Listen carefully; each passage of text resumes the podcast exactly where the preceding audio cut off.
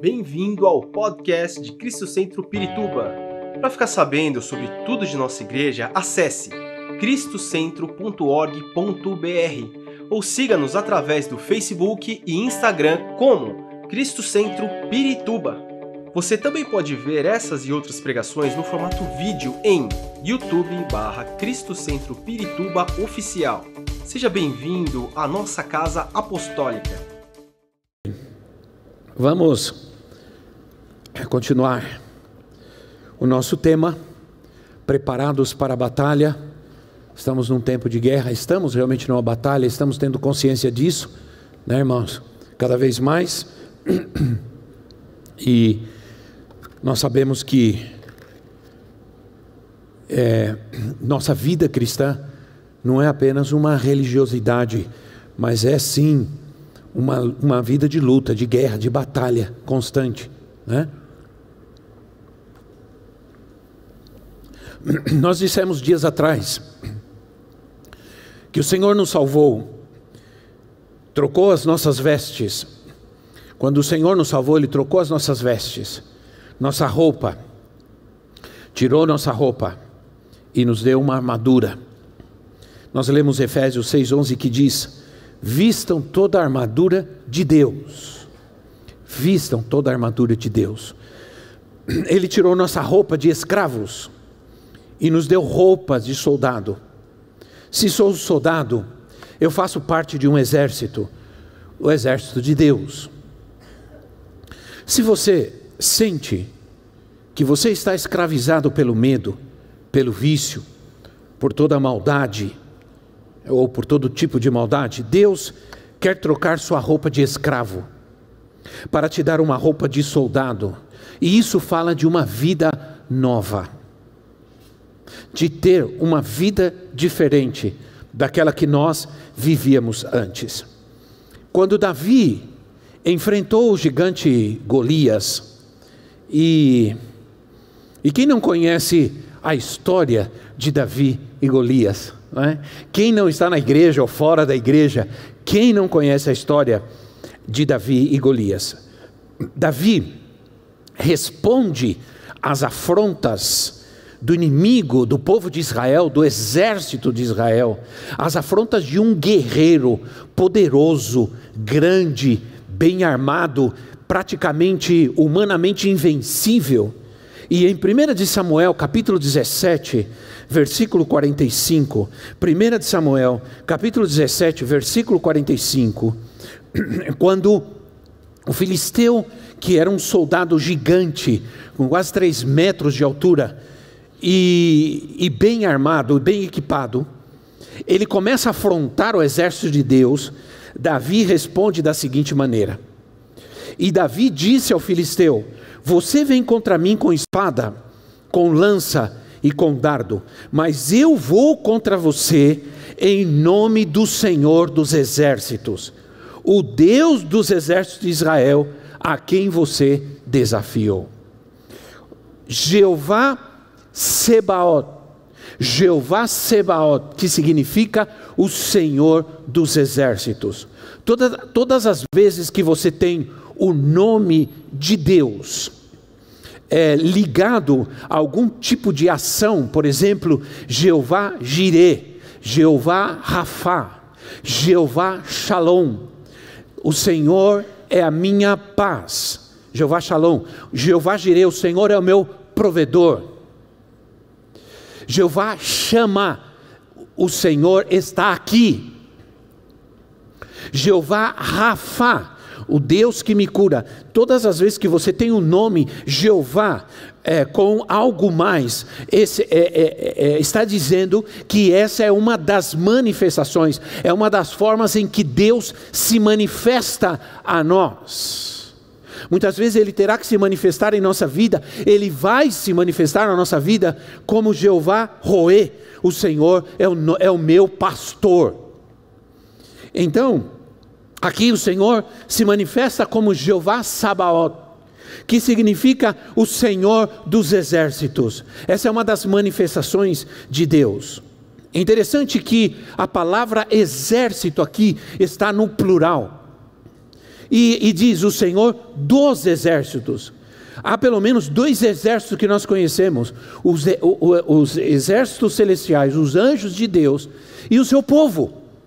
Quando o povo de Israel saiu do Egito, diz a palavra de Deus que quando Deus olhou aquele monte de escravos, todos sujos, todos sujos de terra ainda, saindo do Egito, Senhor, a palavra de Deus diz que no dia tal, no ano tal, e eu gosto de mencionar isso, porque nos mostra uma visão de Deus com relação ao seu povo. Todos os exércitos do Senhor saíram do Egito. Ora, não era um exército, era um povo com suas galinhas, seus patos, seus animais, não tinham armas, não tinham nada neste momento, porque eles eram escravos, eram trabalhadores. Mas quando Deus os tira do, do, do, do Egito, quando Deus os tira do mundo, Deus já tem uma visão diferente do seu povo. Deus declara que o seu povo é um exército. Então, é, a palavra de Deus que quando Josué encontrou, e Josué também, Josué foi um comandante do povo de Deus. Josué foi ajudante de Moisés e ele comandava as guerras para Moisés. Quando Josué encontrou-se com um ser celestial, ele perguntou: "Quem é você? Você está, você está do nosso lado ou você está do lado deles? Olha, veja bem, veja a visão de Josué. Ele, está, ele entende que existe um conflito. Ele, existe, ele, entende que existe uma guerra e que existe um inimigo. E quando ele vê aquele ser celestial, ele pergunta: Quem é você? Você está com eles? Você está do lado deles ou você está do nosso lado?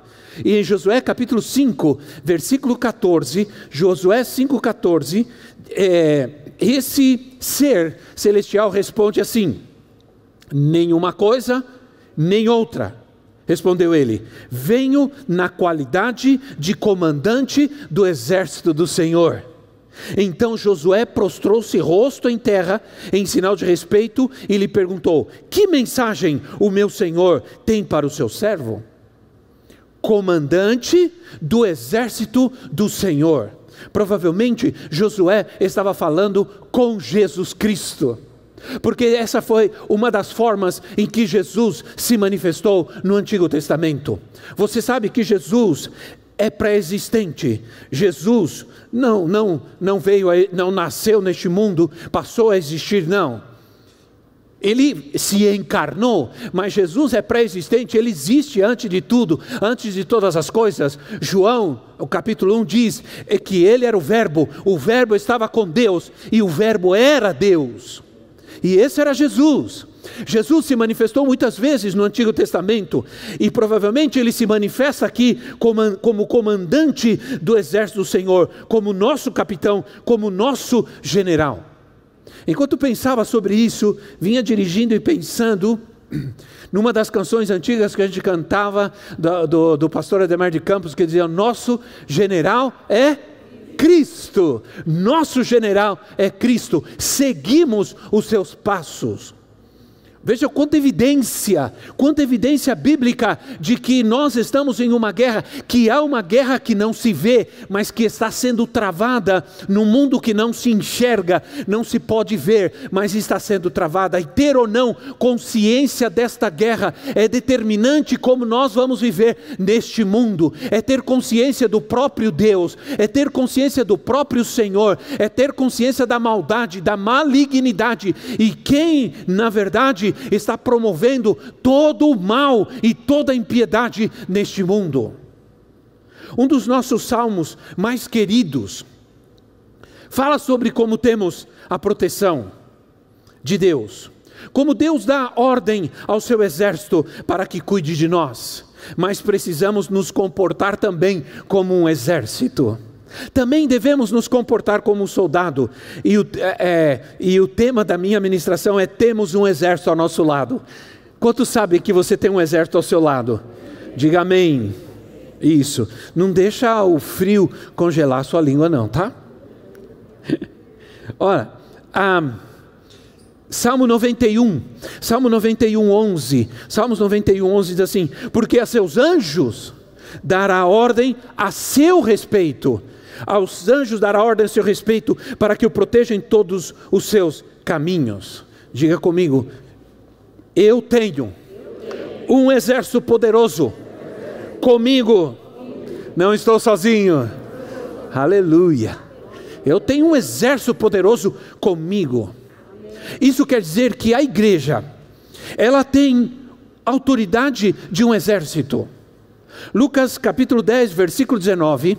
Lucas capítulo 10, versículo 19. A, a igreja tem autoridade, porque um, a, o exército funciona. Um exército funciona é, debaixo de uma estrita é, autoridade. Para que um exército funcione, para que um exército vença, para que um exército tenha, é, é, seja coeso, combata com firmeza, com força, ele precisa ter autoridade, ele precisa funcionar debaixo de uma estrutura de autoridade. E a igreja funciona assim. Lucas 10, 19, Jesus disse: Eu lhes dei autoridade para pisarem sobre cobras e escorpiões e sobre todo o poder do inimigo, e nada lhes fará dano. Nós temos autoridade, a igreja tem autoridade. Nós entendemos, nós estamos aqui de quinta-feira orando pelas pessoas por libertação e cura, e Deus está fazendo milagres. Deus está, nós temos vários testemunhos para contar, mas nós cremos que estamos fazendo isso porque a igreja tem autoridade. Quando a igreja se reúne, ela tem autoridade. Quando a igreja ora, ela tem autoridade. Quando a igreja guerreia, ela tem autoridade. Por isso nós estamos nessa terra e o mundo ainda não foi destruído, ainda não explodiu essa terra ainda, porque a igreja está aqui a igreja tem autoridade. Quando a igreja ora, Deus responde. Amém, irmãos? Quando a igreja ora a Deus, estamos orando pela nossa nação, estamos orando pelo nosso país, estamos orando pel, pela nossa cidade. A igreja está aqui orando, estamos orando pelas famílias. E quando a igreja ora, algo acontece, porque Deus se move, há uma autoridade de Deus sobre a igreja. Tiago diz que devemos resistir ao inimigo, resistir ao diabo. Há uma resistência também se combate com resistência, se combate com estratégia, se combate com força, mas também se combate com resistência. Nós temos um exército conosco e temos um exército do mal que se levanta cada vez mais nessa terra, infelizmente. Ah, Efésios 6,12, nós lemos, eu, eu, só vou mencionar, nós lemos Efésios 6,11 que diz: vista toda a armadura de Deus. E Efésios 6,12 diz assim: que a nossa luta é, é, que, o nosso, que o exército maligno, que o exército que nós enfrentamos, ele não é humano, não são pessoas. Nossa guerra, nossa luta é contra inimigos poderosos, invisíveis, reais. É um, é um erro muita gente ignorar, é um erro muita gente viver nessa terra e ignorar completamente o fato de que nós vivemos em um, um, em um, mundo onde há um inimigo poderoso que veio para roubar, matar e destruir. Isso foi o que nos ensinou Jesus. Não podemos viver ignorando isso. Há um inimigo que está querendo roubar tua paz, tua vida, tua família, tua saúde ao inimigo que, que está constantemente planejando, arquitetando algo contra você, contra a sua alegria, sua felicidade sua paz. Jesus disse: O ladrão veio, o inimigo veio para roubar, matar e destruir, mas eu vim para que vocês tenham vida, e vida é abundância. Há um projeto satânico e há um projeto de Deus para a sua vida. Há um projeto maligno mas há um projeto de Deus para você, e o projeto de Deus para a tua vida é te dar vida abundante, é te dar uma vida melhor, é cuidar de você, da sua casa, dos seus filhos.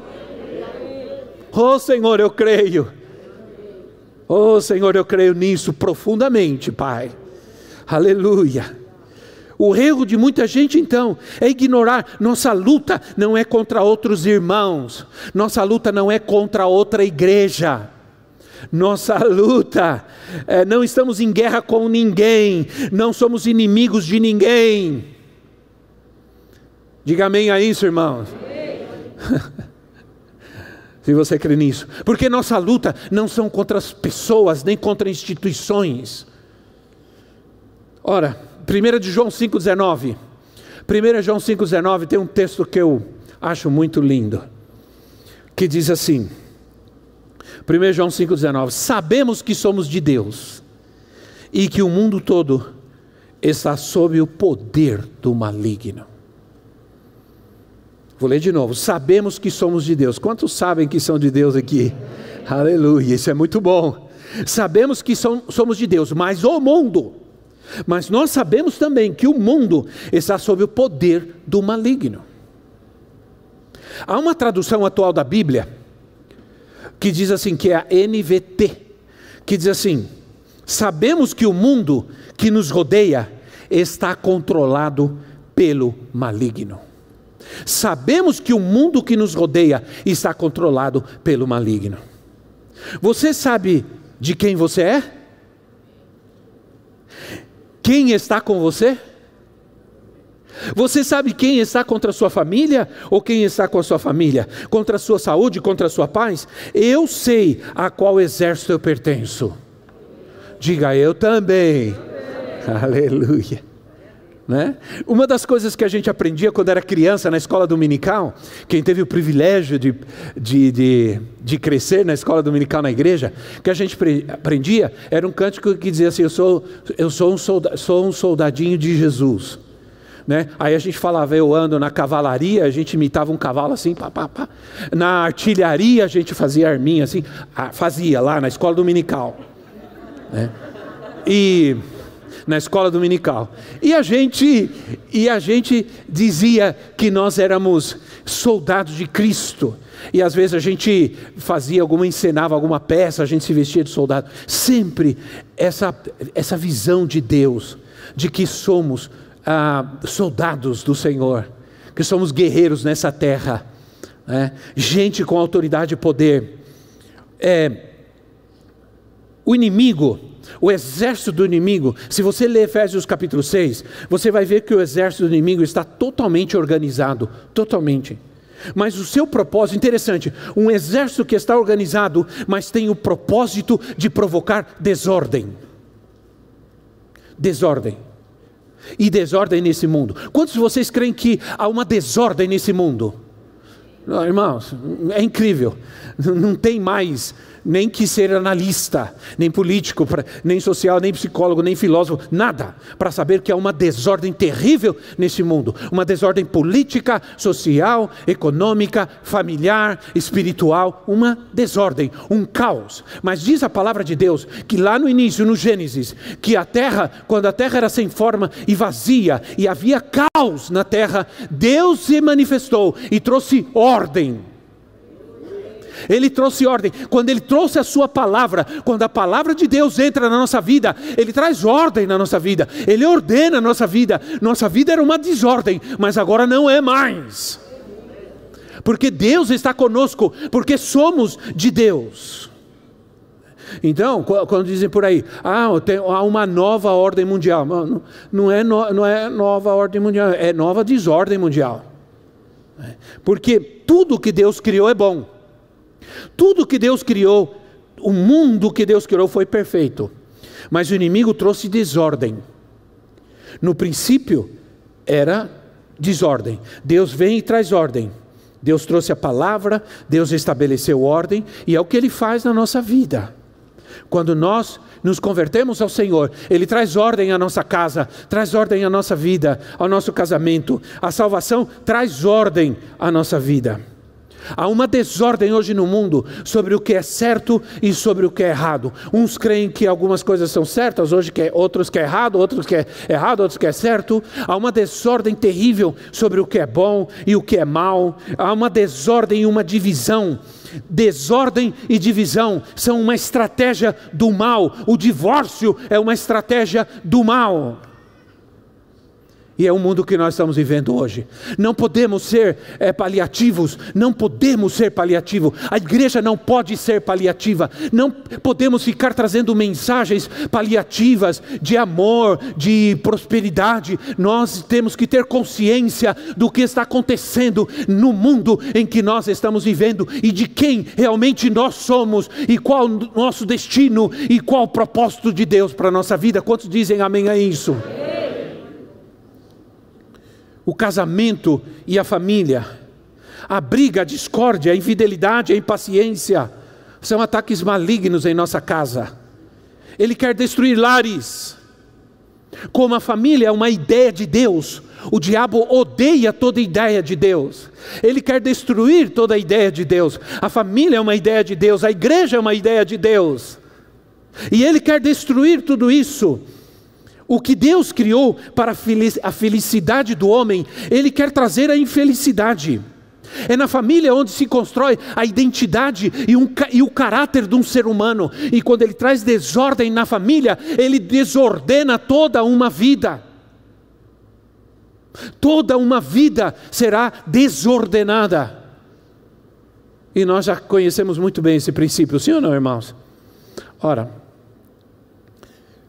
nós vamos entender que tem um inimigo que busca nosso passado erros, abusos, influências, pecados, maldições. Ele busca, ele vasculha o nosso passado. Deus não faz isso.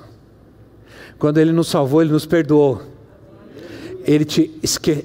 A Bíblia diz que Ele perdoa e esquece os nossos pecados. Ele esquece. Você não se alegra com isso, irmão? Porque alguns de nós sabemos que, que só Deus né? Só Deus.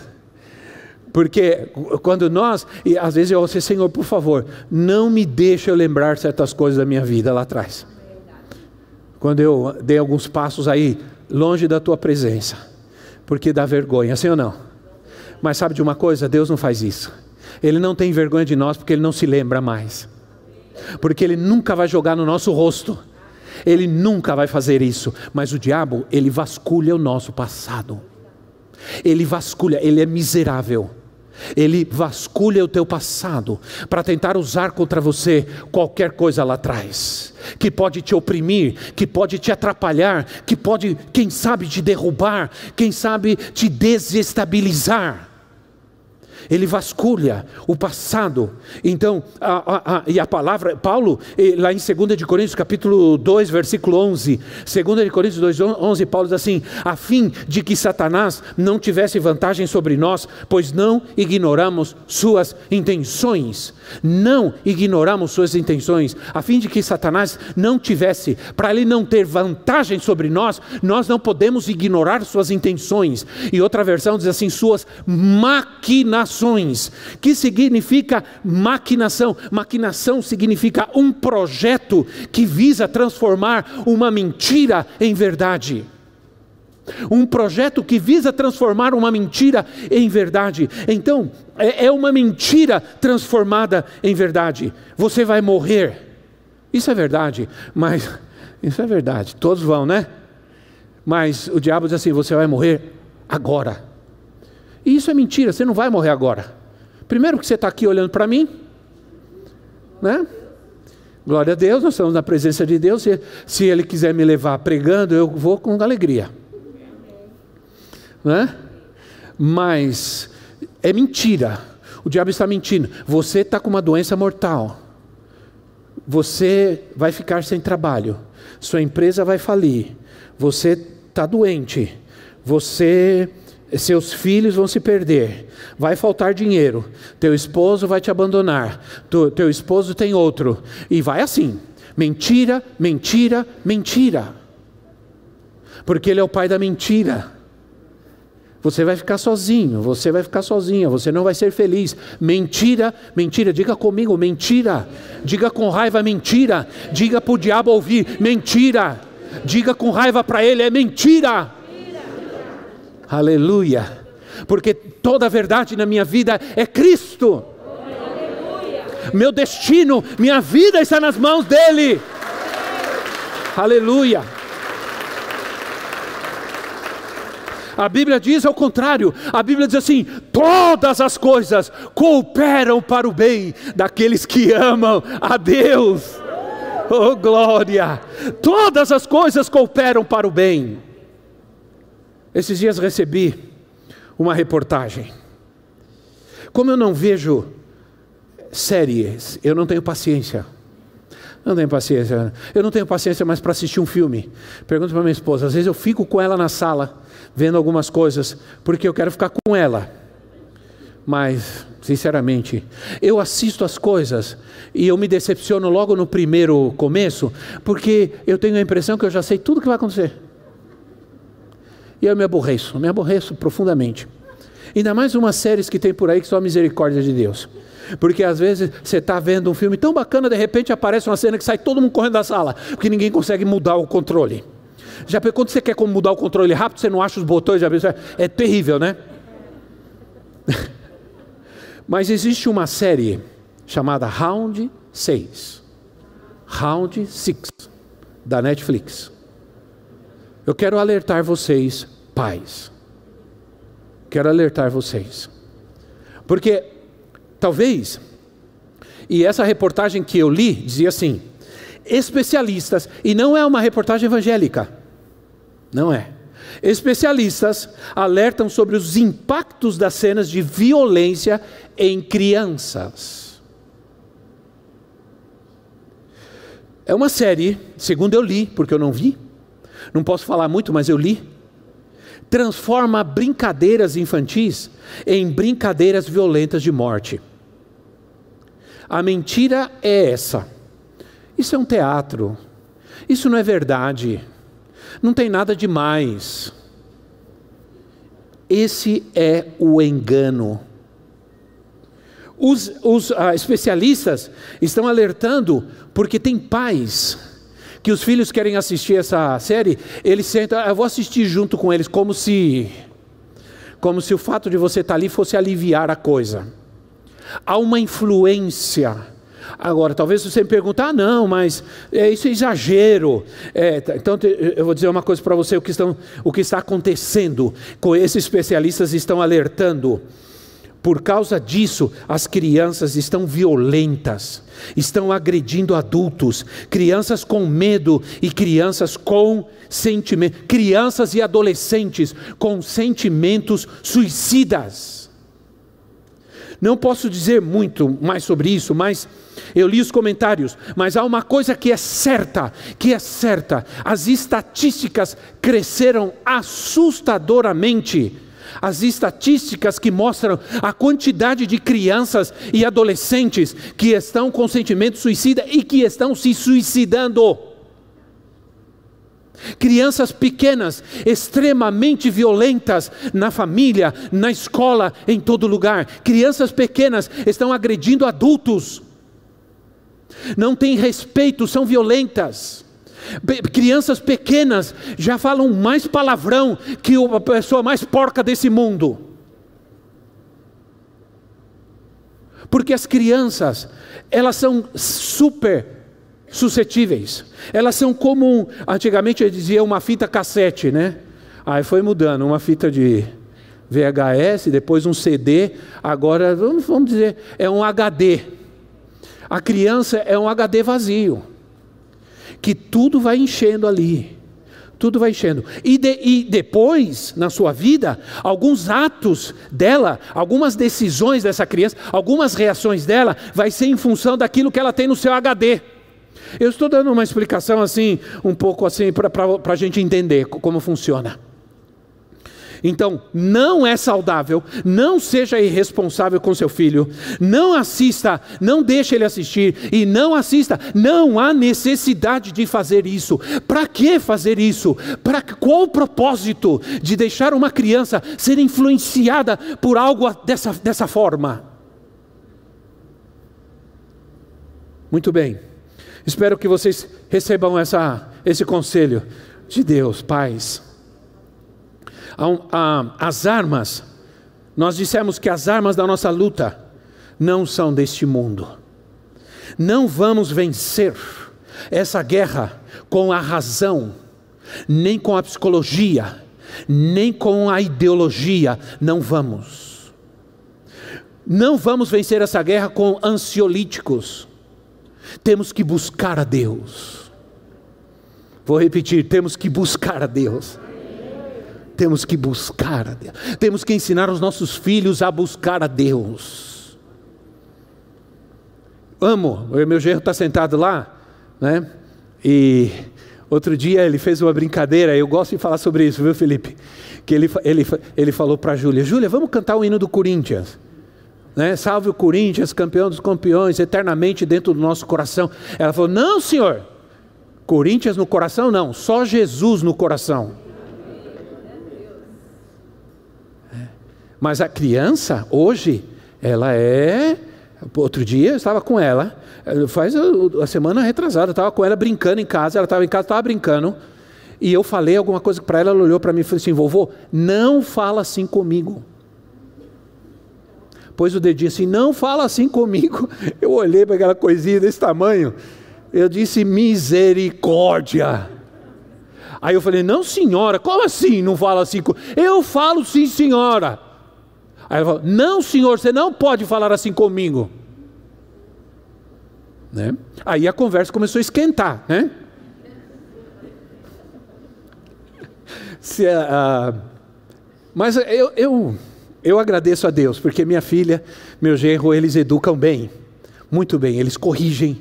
E a Júlia, ela é acesa, ativada e tudo, mas ela é muito obediente e ela é muito educada, né? E, e aquela história, quando você educa seus filhos, você pode mimar os seus netos, né? Mas se você mimar os seus filhos, vai ter que educar os seus netos. Então eu dou graças a Deus porque eu só mimo. Eu só mimo. E as coisas ficam com ela. Eu tenho um princípio. Eu tenho um princípio, eu sou avô. Mas quando o pai ou a mãe está presente, quem tem que corrigir são eles. Então, quando eh, os pais estão presentes é, e, e, e, ela faz alguma arte, alguma coisa que tem que ser corrigido, eu, eu, eu vou com o pai ou a mãe e digo: Ó, ela fez isso, isso, assim, assim, assim. Outro dia minha filha: Não, ó, pai, por que você corrigiu? Eu falei: Não, porque você é autoridade. Hum? É você. Agora, se você, nem ela e nem meu, meu genro tiverem, tiverem presentes, então eu posso corrigir. Não vou corrigir, certamente, como eu corrigia meus filhos. não vou, não consigo mais. Né? Porque vai esses dias tem, tem que fazer um negócio no nariz, a criança começa a chorar, parece que está doendo, eu, eu, saio fora. Não quero nem ver. Ah, pai, me ajuda, vou levar ela para tomar vacina. Não, não quero nem ficar perto.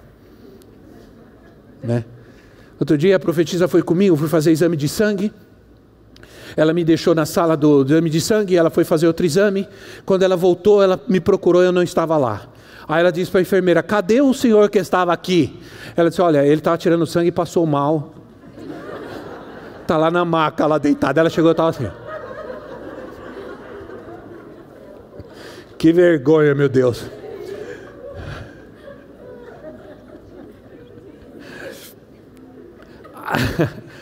Há uma guerra em duas dimensões. Há uma guerra. Hoje aparece mais, hoje está mais claro, mais evidente que nós estamos em um mundo dividido, não só politicamente, mas também espiritualmente. As forças do mal já não se escondem. Sim ou não, irmãos? Antigamente, a gente chamava certas práticas de práticas ocultistas ou ocultismo. Por quê? Porque eram coisas que se faziam escondido, à meia-noite, lá na encruzilhada, ninguém estava vendo, né? É, se fazia as coisas escondidas. Hoje ninguém faz mais nada escondido, está tudo às claras. Não há mais desculpas para que a gente não se previna, para que a gente não cuide da nossa família, para que a gente não busque a Deus, para que a gente não repreenda o mal. Agora eu quero terminar essa manhã é, falando, é, comentando sobre uma parábola de Jesus. Vamos abrir nossas Bíblias em Mateus capítulo 13, do versículo 24 a 30. Mateus capítulo 13. Estão cansados? Nem eu. Eu pregaria a tarde inteira aqui. Mas nós temos o culto da noite, que tá, Deus está abençoando. Mateus 13, 24 a 30 diz assim: Jesus lhes contou outra parábola, dizendo: O reino dos céus é como o homem que semeou boa semente em seu campo. Mas enquanto todos dormiam, veio o seu inimigo e semeou o joio no meio do trigo e se foi. Quando o trigo brotou e formou espigas, o joio também apareceu. Os servos do dono do campo dirigiram-se a ele e disseram: Senhor, não semeou boa semente? O Senhor não semeou boa semente em seu campo? Então, de onde veio o joio? O inimigo fez isso, respondeu ele. Os servos lhe perguntaram: O senhor quer que vamos tirá-lo? Ele respondeu: Não, porque ao tirar o joio, vocês poderão arrancar com ele o trigo. Deixe que cresçam juntos. É, até a colheita. Então eu direi aos encarregados da colheita: juntem primeiro o joio e amarrem-no em feixes para ser queimado. Depois juntem o trigo e guardem-no no meu celeiro.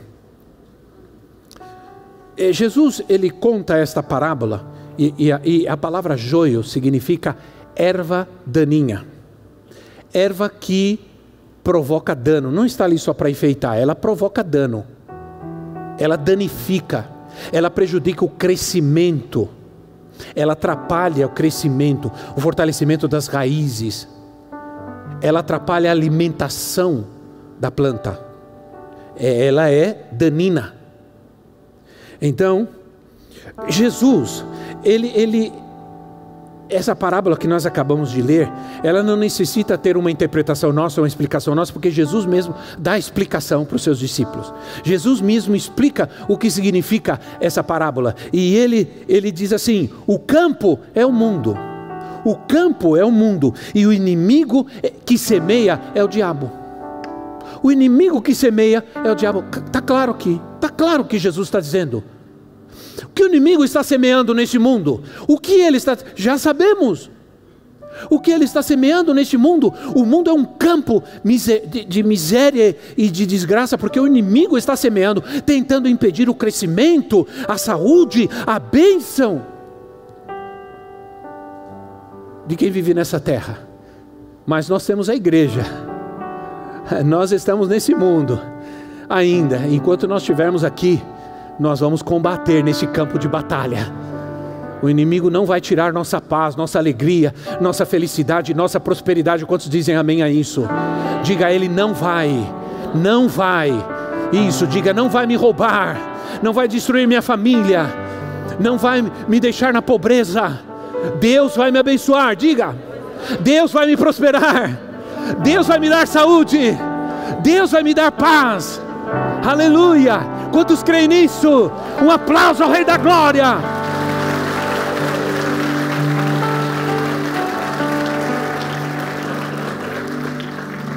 Na parábola, os servos perguntam: Senhor, quer que a gente arranque a erva daninha, o joio? E o Senhor disse: Não isso só vai acontecer no fim das coisas. Isso e, e, na explicação Jesus diz: aqueles que vão recolher, tirar o joio, separar o joio do trigo são os anjos. Isso não é uma coisa humana, nós não podemos fazer isso humanamente. Isso fala, irmãos, outra vez que a nossa guerra não é humana, que a gente não pode ficar tirando as pessoas é, da nossa vida, expulsando, tirando, destruindo. É, não é trabalho nosso, isso é trabalho de Deus. Isso é trabalho de Deus. É, essas coisas não se resolvem humanamente. Não há uma arma política, não há uma arma ideológica. Temos que pedir que venha o reino de Deus, porque o reino de Deus é o governo de Cristo nessa terra.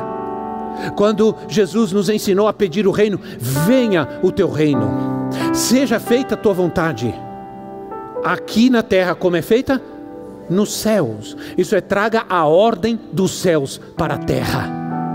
Traga a ordem dos céus para a minha casa. Traga a ordem do céu para a minha vida. Aleluia. Oh glória. A obra final do Senhor nesta terra será definitivamente separar o bem do mal, o certo do errado, o bom do ruim, e estabelecer o destino de quem é de Deus e de quem não é. Presta atenção, a obra final de Deus nessa terra será essa: estabelecer o destino de quem é de Deus e de quem não é. Não podemos viver nessa terra ignorando que vai haver um fim e que vai haver um julgamento. Ah, nem tudo que nós estamos ouvindo é verdade há muita coisa que está sendo ensinada e pregada que tem aparência de verdade e de piedade, mas não tem. Há muita superficialidade, há pouca Bíblia. há muita humanidade, relativi, relativismo, psicologia, autoajuda, coaching. Nada contra os coaching. Que Deus abençoe. Uma vez eu aprendi com um homem de Deus que a gente não deve, que a gente deve ter, ter cuidado de, de não viver neste mundo ou viver neste mundo de duas maneiras. Primeiro, tem gente que vive neste mundo com uma enxada. Né? A enxada você faz assim, ó, pá e traz, pá e traz, não, não é? A enxada você puxa. Ele dizia: Deus quer que você viva nesse mundo com uma pá. A pá você pega e joga. você pega e joga. Hã? Porque com a, a, a, enxada você pá e traz, vem tudo que não presta, vem toda sujeira. Com a pá você tira o que não presta e joga. Eu me lembrei disso. Duas coisas importantes e eu quero terminar com elas. Primeiro, se nós não estamos bem, se estamos cheios de culpa e condenação, devemos crer que o Senhor é poderoso para nos libertar. Hoje mesmo se o diabo está agindo na nossa vida, atacando o nosso passado, trazendo maldição, culpa, hoje o Senhor vai nos libertar. Eu creio. Devemos confessar, confessar, porque confessar o nosso pecado é alcançar a sua misericórdia. A Bíblia diz que aquele que confessa e abandona alcança misericórdia. Amém? Porque todos nós pecamos. Mas se confessarmos os nossos pecados, Ele é fiel e justo para perdoar os nossos pecados. E quando Ele perdoa, Ele esquece. Em segundo lugar, o louvor e a adoração são as nossas armas poderosas. Nesse tempo, uma adoração verdadeira nos levará, levará à própria essência de Deus. Uma adoração verdadeira nos levará ao próprio trono da glória porque a gente se torna, com o tempo, iguais a quem nós adoramos. Sabia disso? Obrigado por esse aleluia, Jorge, porque você compreendeu isso. Nós nos tornamos iguais a quem nós adoramos, verdadeiramente. Aleluia. É. E essa adoração ela nos leva ao trono da, trono da glória, onde nós alcançamos o perdão e a graça. Esperamos que esta mensagem tenha te inspirado e sido uma resposta de Deus para a sua vida. Quer saber mais sobre Cristo Centro Pirituba? Siga-nos nas redes sociais no Facebook, Instagram e YouTube, ou visite nosso site em cristocentro.org.br.